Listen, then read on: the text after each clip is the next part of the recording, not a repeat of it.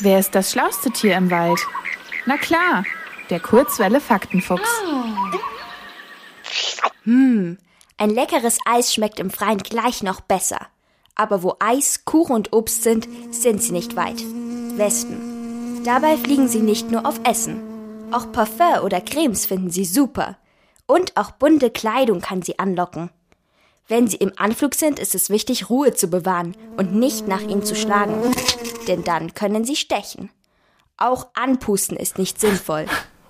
Denn das versetzt Wespen in Alarmbereitschaft. Deshalb ist Stillhalten und Abwarten angesagt. Es gibt in Deutschland über 100 Wespenarten. Und die, die uns im Garten nerven, sind nur zwei davon.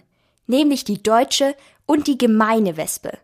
Beide Arten leben unterirdisch oder in dunklen Höhlen. Andere Wespen leben in großen Nestern.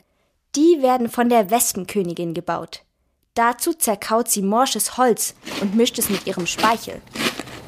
So erzeugt sie eine Masse wie Papier, aus der sie dann das Nest baut. Am Ende des Sommers können in einem Nest bis zu 7000 Wespen wohnen. Im Gegensatz zu Bienen produzieren Wespen keinen Honig. Das bedeutet aber nicht, dass sie nicht nützlich sind. Denn Wespen fressen Schädlinge, also Fliegen, Raupen oder auch Blattläuse. Außerdem bestäuben sie auch Blüten.